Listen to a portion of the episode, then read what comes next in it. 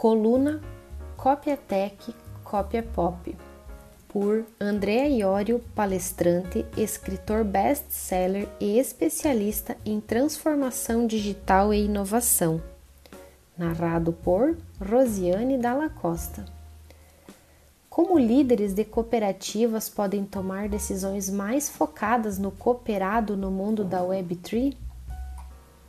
Gostaria que você se imaginasse na seguinte situação Imagine que certa manhã você esteja em um supermercado, no corredor de cereais, e tem que escolher qual marca é supostamente melhor para a sua saúde. Afinal, você tem se concentrado cada vez mais em sua saúde ultimamente e está determinado a perder peso comendo melhor. Imagine que você faça isso de forma manual. Você vai item por item, marca por marca, lendo ingrediente por ingrediente, examinando os fatores nutricionais um após o outro e toma sua decisão a partir das informações que você consumiu. Isso seria eficiente? Com certeza não, já que você certamente não vai conseguir voltar para casa nem a tempo para o jantar, sem mencionar o café da manhã. Mas que, por que esse processo é tão ineficiente? Porque simplesmente ele contempla análise de dados demais, o que além de levar muito tempo, nos pode prejudicar em processos de tomada de decisão. Afinal, como tudo, dados são uma faca de dois gumes.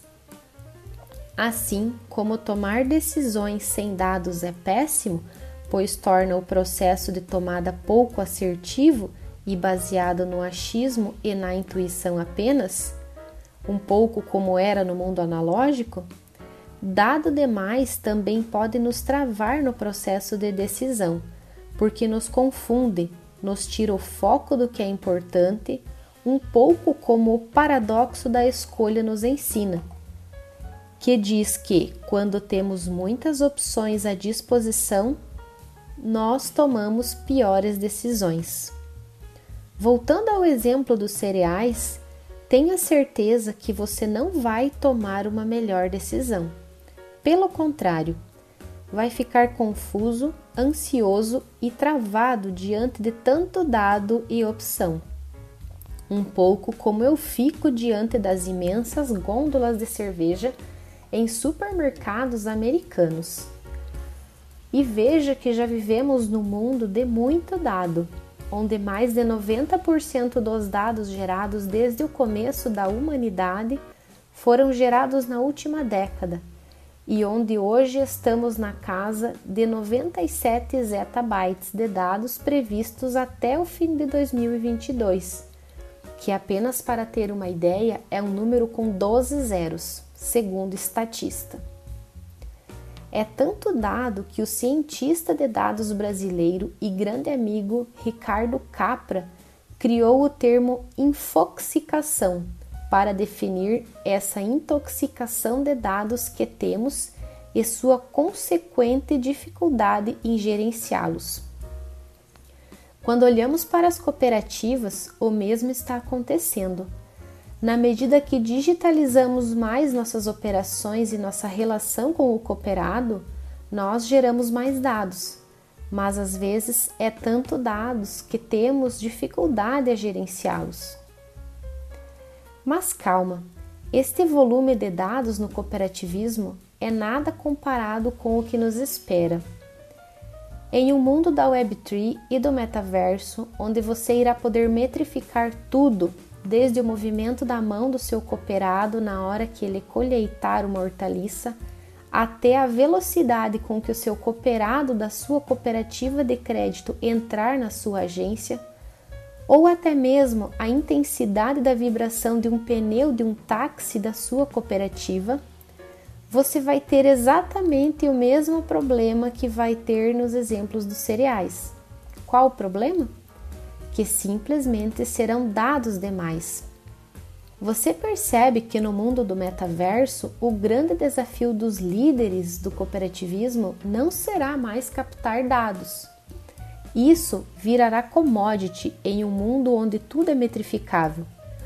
Mas a escolha de métricas a serem monitoradas e priorizadas são elas e suas correlações entre elas que irão trazer insights inovadores diante de uma concorrência que talvez não esteja olhando para elas, mas apenas para as métricas tradicionais do negócio. Para passar melhor a ideia de como isso funciona, vou contar algo que aconteceu comigo na época que eu era diretor do Tinder na América Latina. Nos meus primeiros dias no aplicativo, eu criei um dashboard que mostrava as métricas principais: números de downloads, números de usuários ativos, números de stripes, números de matches e assim por diante. De forma clara e atualizava os números a cada dia. Eu tinha certeza que isso teria me ajudado a tomar melhor decisões, mas o que eu percebi era que não necessariamente eu fazia. Saber o número absoluto de downloads ontem me ajudava a tomar que tipo de decisão inovadora e assertiva? Nenhuma. Foi então que comecei a olhar para percentagens de aumento e queda, por exemplo, destas métricas ao longo do tempo. Notava, por exemplo, uma queda em um número de downloads ao longo da semana. Eu usava isso como ponto de partida de minhas decisões de quando investir em marketing.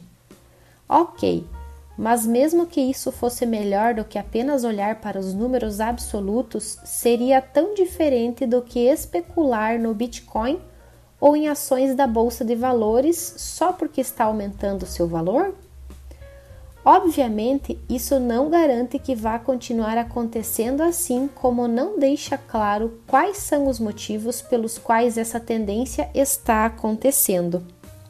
Então, Decidido a resolver este problema e essa cegueira, mesmo tendo muitos dados à disposição, eu comecei a brincar com correlações entre as métricas mais óbvias e cheguei a criar uma nova métrica que eu chamei para mim mesmo de grau de satisfação do usuário, que fundamentalmente era a porcentagem de matches a cada like.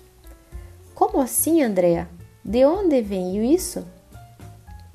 Deve estar pensando: Pois bem, eu comecei a perceber que usuários que tivessem, por exemplo, um match a cada dois likes que davam, se sentissem empoderados, cobiçados e mais bonitos, convenhamos, o que teria dado muito mais chance dessa persona passar mais tempo no app e ser mais satisfeito.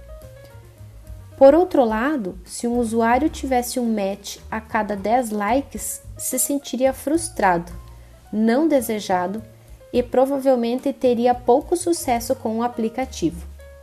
Esse era o usuário que mais eu corria o risco de perder.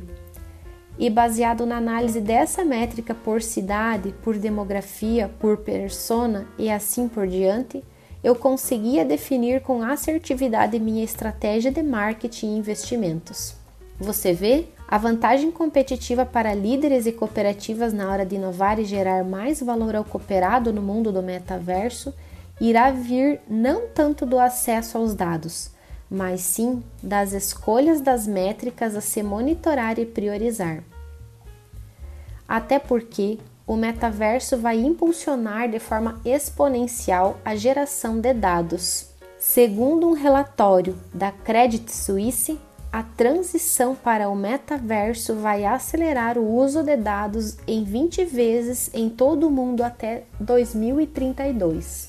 Em paralelo, uma nova pesquisa da empresa Bridgedate gerou insights de 400 líderes no setor de TI e tecnologia nos Estados Unidos e no Reino Unido e mostrou que mais da metade dos entrevistados, 54%, acredita que os dados serão chave para sustentar o metaverso e que, para apoiar sua estratégia de metaverso, mais de 3 quartos dos líderes, 84%, nos setores de TI, telecomunicação e tecnologia, dizem que planejam buscar soluções de inteligência de dados a serem implementadas nos mundos virtuais nos próximos dois anos.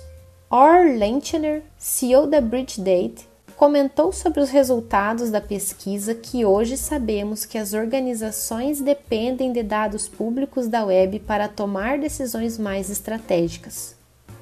O metaverso adicionará uma nova camada a isso, relevando milhões de pontos de dados públicos adicionais.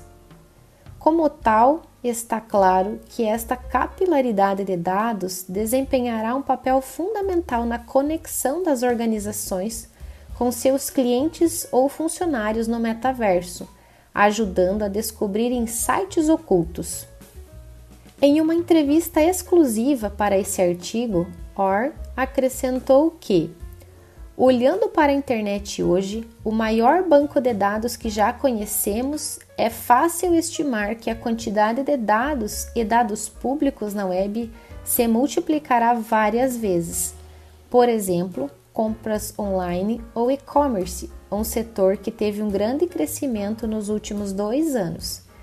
De acordo com estimativas recentes, até 2025, esperamos que esse setor represente quase um quarto de todas as vendas do varejo em alguns continentes e que, sem dúvida, contará para muitas camadas de dados. Hoje, quando você olha para as métricas que são medidas dentro de uma cooperativa, sempre acha as mesmas: resultados de vendas, que são comparados mês a mês, ano a ano, estoque, histórico de clientes, personas, custo de aquisição, lifetime value e assim por diante. Ou seja, de fato, quando você olha para organizações diferentes, elas tendem a ter as mesmas métricas, o que pode mudar entre elas pode ser a profundidade dos dados, a sua qualidade, o quão atualizados eles são e assim por diante. Mas os dashboards e controles são quase todos iguais, convenhamos. Pense na seguinte analogia: se empresas fossem aviões, os pilotos, ou seja, líderes, olham para mais ou menos os mesmos painéis no cockpit. Isso dá a oportunidade de se diferenciar na hora de pilotar o seu avião de forma restrita, pois será difícil obter insights tão originais e diferenciados se estivermos olhando para o mesmo painel de controle. Mas na medida que o meu painel de controle estiver totalmente diferente, olhando para indicadores totalmente diferentes, pois o piloto acredita que é isso que mais antecipa futuras expectativas do cliente ou tendências externas, você abre de muito o leque de possibilidades de diferenciação e vantagem competitiva que você pode alcançar. Fundamentalmente, minha tese é que no mundo que, ao meu ver, já não é mais de Big Data, mas sim de Hug Data, a grande vantagem competitiva não estará mais no acesso aos dados, mas sim na habilidade de escolher as métricas mais indicativas de futuros comportamentos ou demandas do cliente, o que nos permite tomar decisões muito mais preditivas do que reativas. É um pouco o que o Jorn Lissinger, fundador da Matt Walter, plataforma de monitoramento de mídias sociais, dizia quando no livro dele Outside Inside. Usa a metáfora de dirigir um carro olhando pelo espelho retrovisor. Hoje, como líderes, nos gerenciamos nossas empresas como se estivéssemos dirigindo um carro onde, em vez de olhar pelo vidro da frente, a partir das visões de futuro que correlações entre métricas externas e dados em tempo real nos permitem desenhar, mas olhando pelo espelho retrovisor, ou seja, olhando para as métricas internas do passado. Inevitavelmente iremos mais devagar, a zigue-zague, e logo menos iremos bater o carro. Então, como bons pilotos, os líderes do cooperativismo, da era Web 3.0 e do metaverso serão os que se envolvem em detalhes na identificação das métricas de controle e constantemente redesenham com seus times os cockpits, em cima dos quais tomarão suas decisões mais preditivas e inovadoras, aproveitando da enorme granularidade de dados vindo do metaverso, que ao mesmo tempo que é um excelente insumo para melhores decisões, pode se tornar um obstáculo na medida que não soubermos processá-lo e priorizá-lo de forma certa.